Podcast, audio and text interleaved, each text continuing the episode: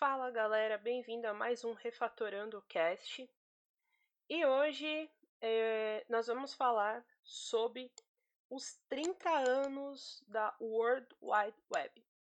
Mas antes, vamos a alguns recados rápidos. É, nós sumimos por um tempo depois do nosso episódio zero.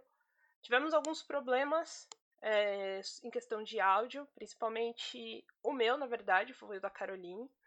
E agora nós estamos voltando com os episódios do, do Refatorando, agora com os problemas técnicos resolvidos, porém com uma nova formação.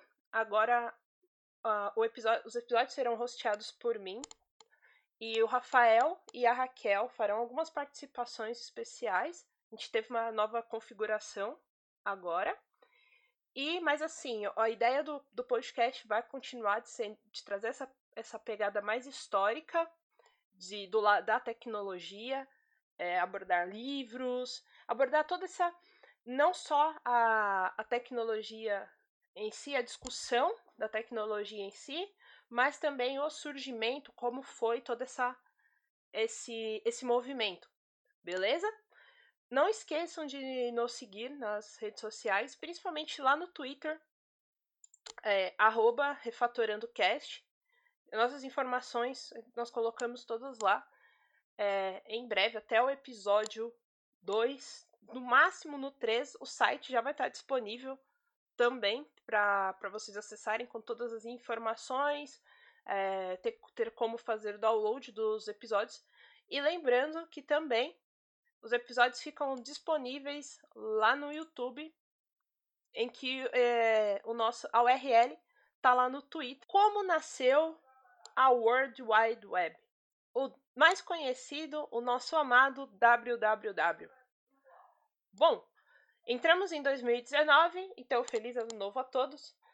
E em 2019 é comemorado os 30 anos da World Wide Web. Não os 30 anos do lançamento, mas os 30 anos da idealização. É, o inventor da web foi o Sir Tim Berners-Lee.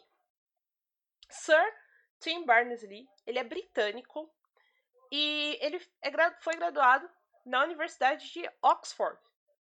E o mais interessante do, do nosso querido inventor da web é que ele gostava muito dos modelos da, de estradas de ferro dos trens. Então ele tinha na sala dele vários trens, várias miniaturas de como eram as ferrovias, de como funcionava esses mapas. Sabe, tipo aqueles mapinhas do metrô, só que com é... ele gostava muito é, desses mapas de metrô, como funciona do, dos trens, né? Então, tipo aquelas miniaturas que crianças têm geralmente, mas adultos também, principalmente adultos que gostam muito de trens, tem aqueles colecionáveis. E depois do, do Berners-Lee se graduar na Universidade de Oxford, ele se tornou engenheiro no CERN, que é um conselho europeu de pesquisa nuclear, fica ali na Suécia, e que foi a primeira né, resolução de, desse tipo de, de estabelecimento, né? A, o CERN ele foi realizado em 1951. E o Tim Burns, então ele estava no meio da, da, da, pesquisa nuclear, então vários cientistas escrevendo sobre as mais diversas tipos de pesquisa e podemos ver aí que pesquisa nuclear é uma coisa era um, principalmente aí nos anos 80, né, na época aí da, da Guerra Fria, era o que estava muito em alta, né? Então era muito importante ter esse tipo de pesquisa, como ainda é hoje, mas nessa época era bem fervoroso. E ele teve a ideia quando ele começou a observar a dificuldade do compartilhamento de informações. O que significa isso? Vários cientistas estavam lá é, trabalhando na, nas suas pesquisas, e, mas eles tinham muita dificuldade em compartilhar os resultados. Como a gente sabe, é, para um cientista a conseguir publicar um artigo, conseguir disseminar informação, demora muito tempo, porque como funcionam revistas científicas. É, são enviados os artigos, então é feita uma proposição, é lá aberto, tem aberto, né, período de se submeter, e aí é submetido, é feita uma revisão, que é chamada revisão por pares. Então, vai, o editor envia esses artigos para pessoas que são da mesma área ali de, de pesquisa, que são especialistas na, na mesma área daquele cientista que está propondo um, o artigo, né, que está propondo a historinha ali de como foi a pesquisa dele. E esses dois outros cientistas vão ler e vão pontuar o quão uh, importante ou quão bom está aquele artigo, quão relevante é aquela pesquisa para publicação naquela revista científica. E quando a gente, e quando é enquanto passa por esse período, que pode demorar até alguns meses, é, o autor, né, o, o autor ele recebe essa devolutiva e pode ser negando a publicação dele ou com ressalvas ou aceite. Com ressalvas, o que é? Ele precisa corrigir alguns problemas no texto, sejam problemas simples de concordância ou de interpretação ali que não está muito bom, ou seja, às vezes até de questionamentos de metodologia que fique mais claro, que ele explique um pouco mais detalhadamente o que está acontecendo naquele artigo. Então, é um tempo que demora, e aí, depois que está tudo certo, a publicação, ele vai receber a, a, a, o aceite, e aí vai para revista, até ser publicado, outros cientistas verem e se comunicarem com aquele com aquele autor, é uma coisa muito demorada. E o, o Tim Burns percebeu que essa, essa, essa dificuldade de compartilhamento de informação, mas ali, é, claro, hoje a informação, a informação científica tem, é, ela tem essa dificuldade, mas ali não era só a dificuldade de compartilhamento externo, mas compartilhamento interno mesmo entre os próprios cientistas do conselho, tá? É, só esse adendo sobre como é feita a ciência, mas que vai ficar para um, um, outro episódio também. Mas é só para a gente entender um pouco como funcionam, é, como funciona essa dificuldade de compartilhar informações. Mas no dia a dia dele, ele percebeu essa dificuldade ali dentro do próprio instituto. E já havia uma tecnologia emergente chamada de hipertexto. O que, que era o hipertexto?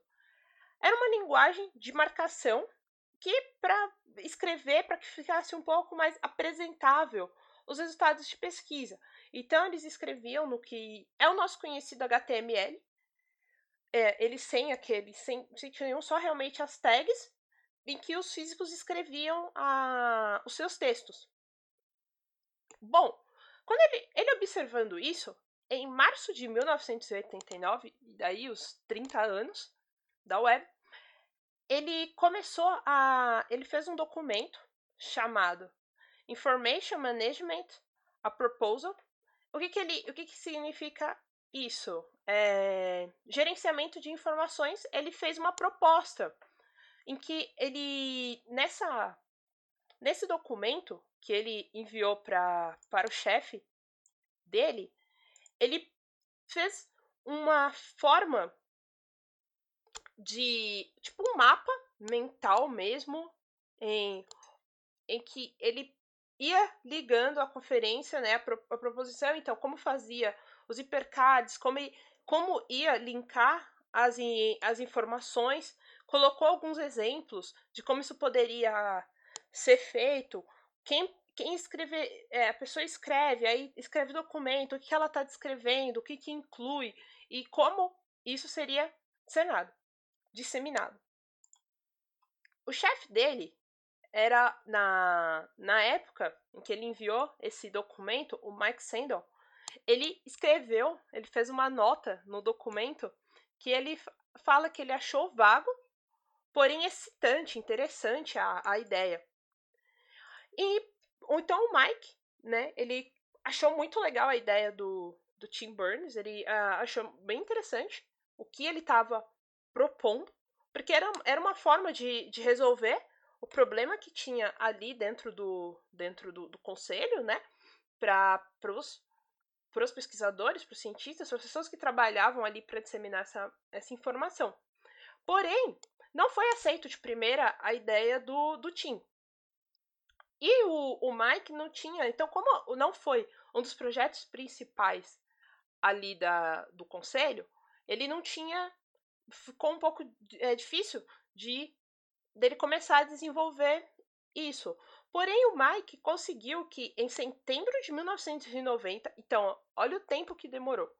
Ele propôs em março de 1989 e só em 1900, e só em setembro de 1990, um ano e pouco depois, um ano e seis meses depois, que o Mike conseguiu é, conseguiu que ele fosse conseguiu tirar o, o, o Tim, que ele tivesse um tempo para trabalhar nesse projeto. E foi o que ele fez. Quando ele começou a trabalhar com esse projeto em setembro de 1990, ele usou o Next Computer, que foi um dos primeiros produtos que o desenvolvidos ali pelo, pelo Steve Jobs. E aqui a gente já pode perceber também como Steve Jobs, como o trabalho dele é, estava esteve envolvido com toda essa formação, com toda essa esfera ali do final dos anos 80, começo dos anos 90 para a disseminação da internet como ferramenta de uso das pessoas e tirar isso da, da esfera governamental para que viesse para a esfera da sociedade, né? Então, o Burns começou a trabalhar no desenvolvimento da World Wide Web.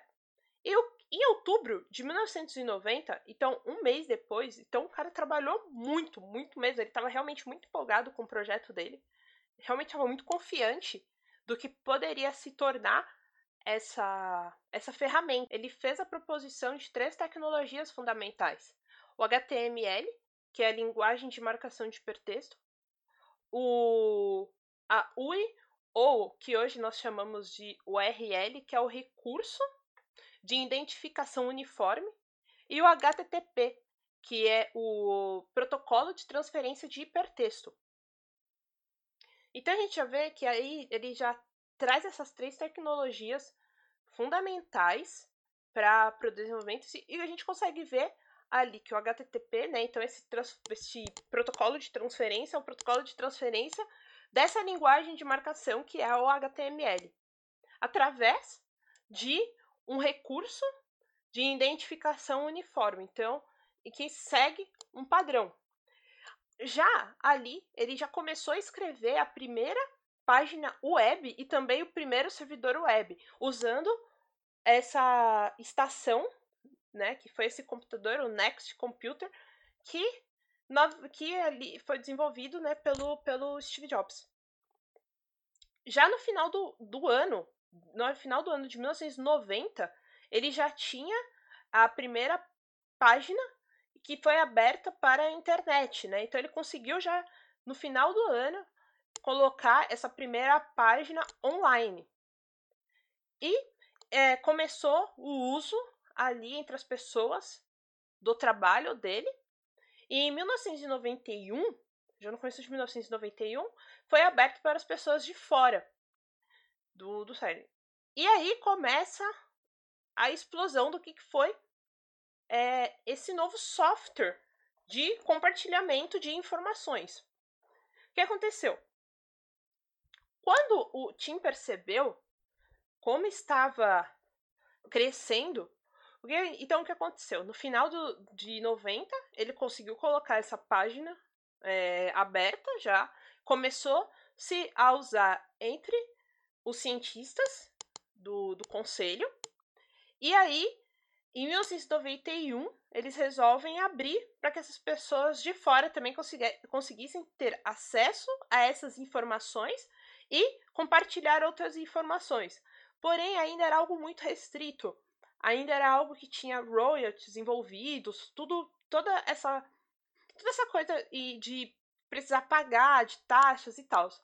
Só que o Tim começou a perceber que estava crescendo, que a web estava crescendo, mas se tivesse sob o controle de alguém, ela não, ela não alcançaria o verdadeiro potencial que ele tinha pensado, que era o quê?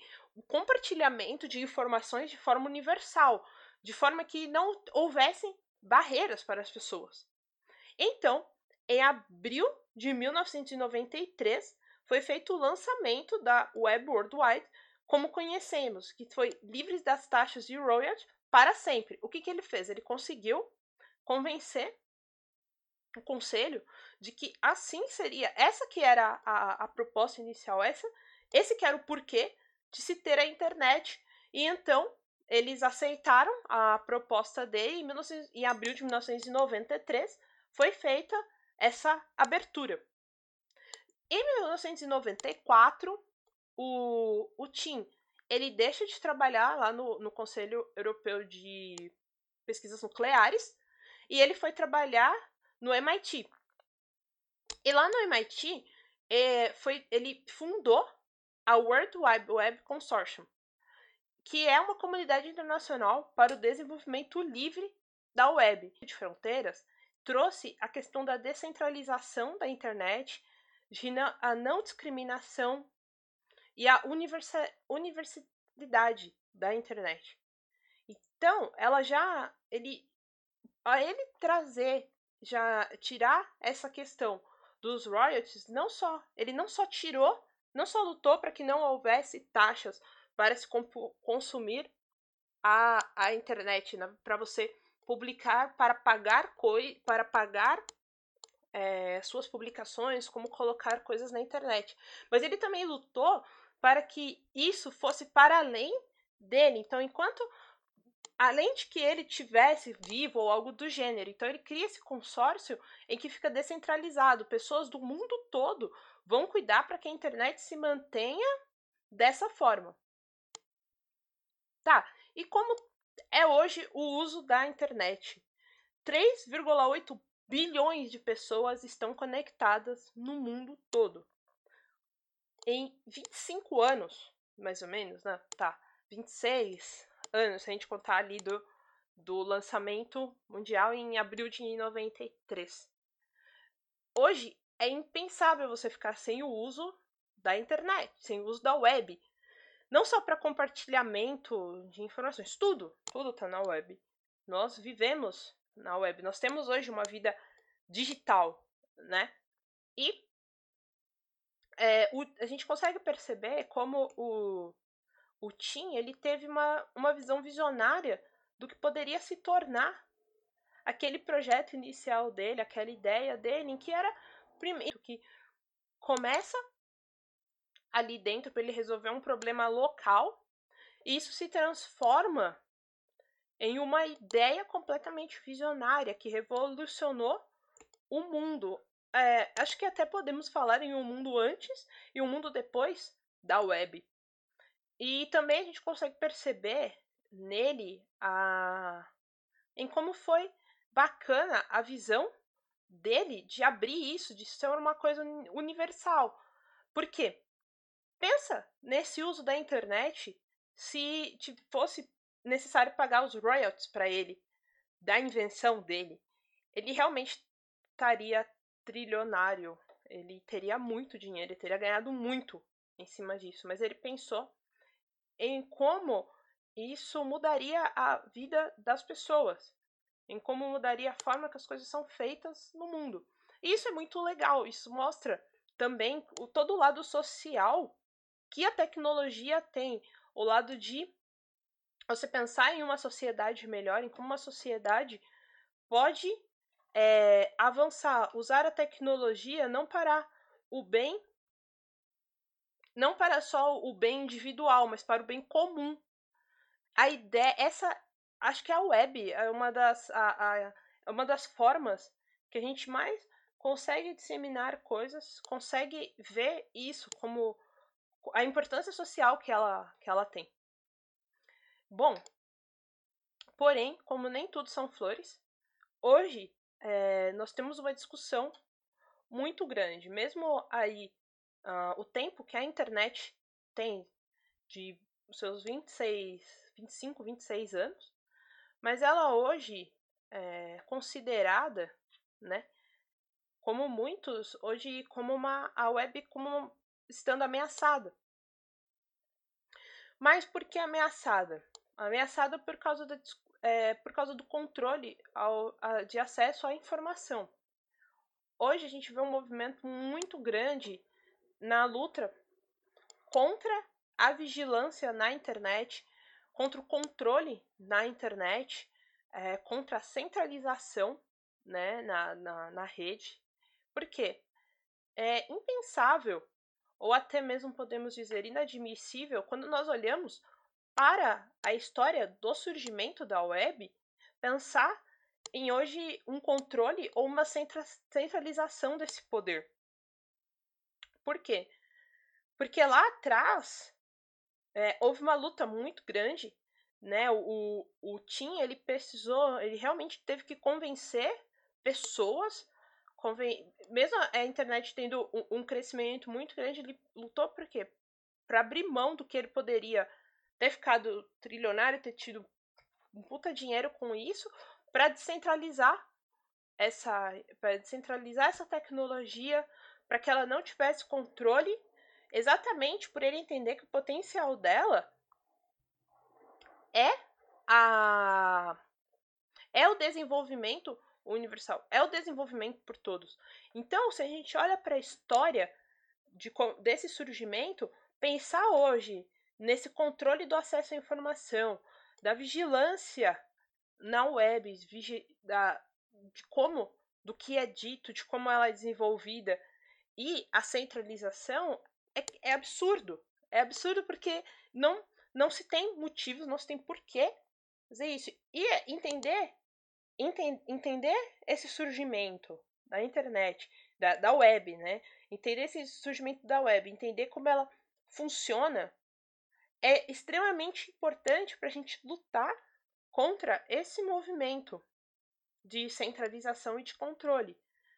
Porque a internet, a web, né? A web é muito, em muitos momentos, ela hoje em dia, como vocês podem ver, ela até mesmo na minha fala, a gente acaba confundindo, até mesmo de falar é, a web como sinônimo de internet, né? Mas a web hoje, ela ela é de todos nós. Ela é um bem comum. Ela é um patrimônio de todos. E por ser um patrimônio de todos, também é uma responsabilidade de todos para que ela se mantenha como ela foi pensada. É, sem controle, sem centralização, é, universal e sem discriminação. E tudo isso é, por ser uma, por ser de todos, é uma responsabilidade nossa também de mostrar que é, tem um outro lado. A, a web, ela não é terra de ninguém. Ela é terra de todos. Então também não se pode dizer o que se quer, não se pode fazer o que se quer no sentido de usá-la para atacar outras pessoas, para fazer o mal. É, então esse, essa forma Entender isso também é nossa responsabilidade, é preservar um ambiente saudável, preservar aí o que se chama saúde, né, na, na internet. Tem até um na Mozilla, a Mozilla faz esse, esse levantamento, é muito interessante de ler como como tá nessa saúde, porque ela é nossa, é de todos nós, e nós devemos nos sentir responsáveis por por conhecer um pouco mais sobre a história da web e entender como é importante quando a gente sabe o, o como as coisas aconteceram, como foram os fatos, para a gente entender a nossa responsabilidade com, as com essa tecnologia hoje. Eu espero que vocês tenham gostado. É, deixem seus comentários, o que vocês acham, como vocês veem essa questão da web ameaçada. E até o próximo episódio. Tchau, tchau!